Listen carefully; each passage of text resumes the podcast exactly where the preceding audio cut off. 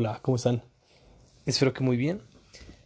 El día de hoy se cumplen 30 días del reto de levantarse a las 5 de la mañana y estoy bastante contento porque este mes fue lleno de aprendizajes, nuevas experiencias, nuevos em, compromisos, ah, nuevos lugares.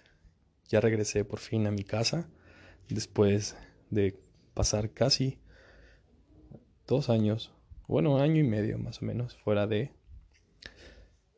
Y esto, vaya, me llenó de nostalgia porque de cierta manera muchas cosas siguen igual, gracias a Dios. Muchas personas que yo amo y que, quiero mucho siguen estando en, pues, en los lugares donde yo sé que están o yo las, yo las había dejado. Y bueno, vaya, muchas cosas también cambiaron. Muchas personas llegaron, varias personas llegaron y también hubo cambios en ciertas cosas de las ciudades donde acostumbro estar en México. Eso también me llenó de mucho entusiasmo. Pero bueno, siguiendo con el ritmo de el hábito de levantarme a las 5 de la mañana fue un mes de, de buenas experiencias, de, buenos resultados, porque de cierta manera empecé a tener un ciclo de sueño muchísimo más conciso y muchísimo más em, frecuente. El hecho ahora de poder dormir toda la noche y el estar activo la mayor parte del día me llena de mucha satisfacción, puesto que debido a los proyectos y a las actividades que tengo que realizar, esto me resulta bastante conveniente. Y vaya, si ustedes están empezando a escuchar este podcast o llevan siguiendo el hábito de despertarse a las 5 de la mañana o de levantarse más temprano, que si bien 5 de la mañana es una hora bastante alocada, se podría decir, o es una hora bastante rígida, en la cual a muchas personas no les conviene por motivos también de que duermen un poco tarde. El motivo y el objetivo principal es levantarse un poco más temprano de lo que regularmente se hace para tener tiempo extra en el día de hacer actividades que están posponiendo o que tú estás dejando de hacer por falta de tiempo. Entonces, este hábito es algo que definitivamente voy a seguir haciendo. Esto se acaba en los 30 días. Espero que la ciencia me dé la razón o siga en lo correcto de que después de 21 días de hacer una actividad se convierte en un hábito. Y por, eh, eso mismo eh, se hacen 30 para que se reafirme completamente. En algún otro eh, episodio comenté que la ciencia hay, dos versiones, una que dice que son 21 días, otra que dice que son 90, que a partir del día 91 ya puedes considerar un hábito una actividad. Entonces, pues vamos a seguir con esta, esta forma de vida que me ha traído muy buenos resultados, muy buenas experiencias, pero sobre todo una gran satisfacción personal de poder estar activo la mayor parte del tiempo. Dicho esto, me gustaría también compartirles una frase que eh, vi hoy en la página de Instagram de Emprendedores del Éxito. No es mía, pero me gustó mucho la frase que dice, cuando un niño aprende a caminar, se cae más de 50 veces y jamás piensa, quizás esto no sea para mí. Sin duda, una frase bastante ad hoc con el finalizar el hábito de, levantarse temprano. mucho tiempo de mi vida, mucha parte de mi adolescencia eh, me la pasé o tuve muchos problemas con levantarme temprano. Por lo mismo de que me dormía tarde, principalmente.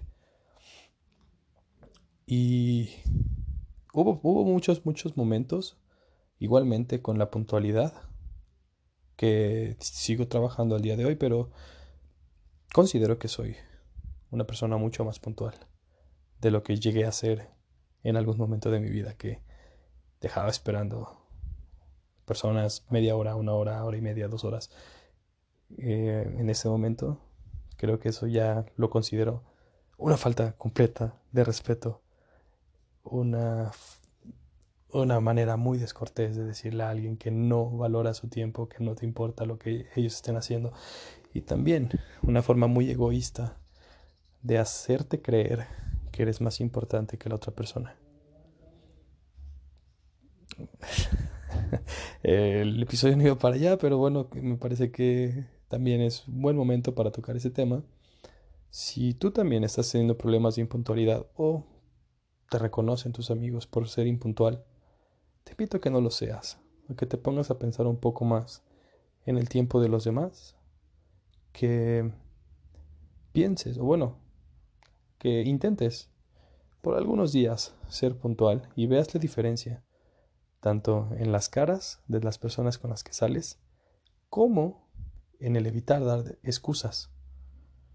Porque ser impuntual implica tener una historia que contar, generalmente falsa, generalmente sobre explotada o muy subida, subida de realidad. Siempre hay una exageración, tanto en el hubo mucho tráfico, alguien chocó, me llamaron de último minuto en alguna actividad. Si no eres puntual, eh, das excusas. Y la verdad que flojera estar inventando tantas historias. Es mucho más mm, práctico ser puntual. Es mucho más armonioso, tanto en tus actividades como en las de los demás, y de esa manera, si tú estás empezando este camino o si ya llevas recorrido sobre el hecho de querer tener éxito en cualquier área de tu vida, una parte muy importante es el respeto. Y el tiempo de los demás es algo que jamás se recupera, inclusive el tuyo. No lo desperdicies y no hagas que los demás lo desperdicien. Trata de ser una persona que aporte y no que robe. Em, vaya, entonces, con esto dicho, vamos a regresar al tema que quería abordar el día de hoy sobre intentar. Si, vaya, cuando éramos pequeños, muchas de nuestras acciones eran meramente efectuadas por nuestra curiosidad y por nuestra destreza. También porque en general un niño no le tiene miedo a nada.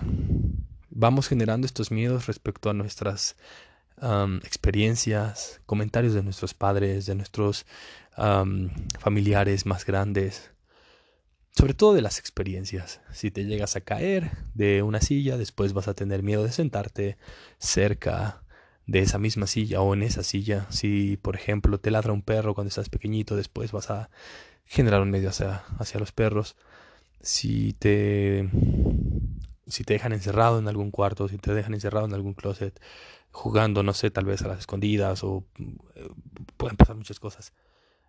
De repente puedes generar también claustrofobia o cosas por el estilo. Generalmente, no quiero meter en eso porque no soy ningún experto en psicología, pero muchos de los miedos que nos generan a lo largo de nuestra infancia son los que perduran en la vida adulta y muchos de ellos son generados por la crítica que recibimos. Especialmente o muchas veces por parte de nuestros familiares cercanos, vamos empezando a tener inseguridades y eso se, se transfiere a nuestra vida laboral, a nuestra vida estudiantil, a nuestras relaciones personales, nuestras relaciones amorosas,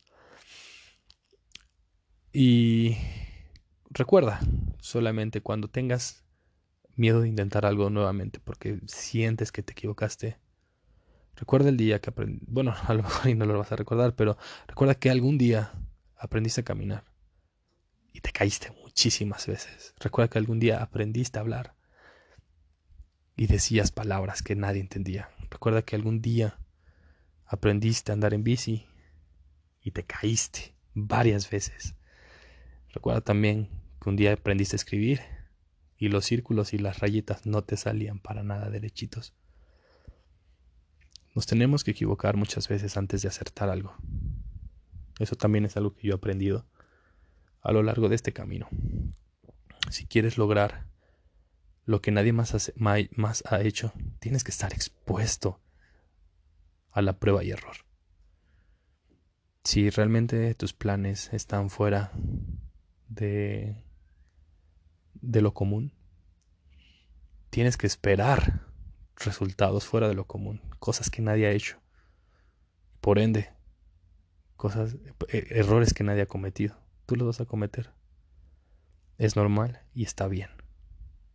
En el momento en que te dejes de equivocar, va a ser que ya entras en una zona de confort y que ya no estás intentando nada nuevo. El día que te dejes de equivocar en tus actividades, quiere decir que te hiciste muy bueno en lo que estás haciendo, pero que no estás avanzando. No tengan miedo, no tengas miedo de equivocarte, de caerte, de decir mal una palabra, de salirte de la raya. No tengas miedo, que cada práctica, cada día va siendo un nuevo empujoncito, va siendo un golpe más al roble con el hacha de tu talento para que algún día se derrumbe y logres tu objetivo. Cuéntame, por favor, qué experiencias has tenido, que hayas sentido que ya no podías, que hayas sentido que ya habías dado todo, pero que seguiste adelante. ¿Qué fue eso que te motivó? ¿Por qué lo seguiste haciendo? Cuéntamelo por favor y yo estaré muy contento de leer sus comentarios, sus experiencias. Nos escuchamos el día de mañana con un, un inicio de un nuevo reto. Va a estar bueno.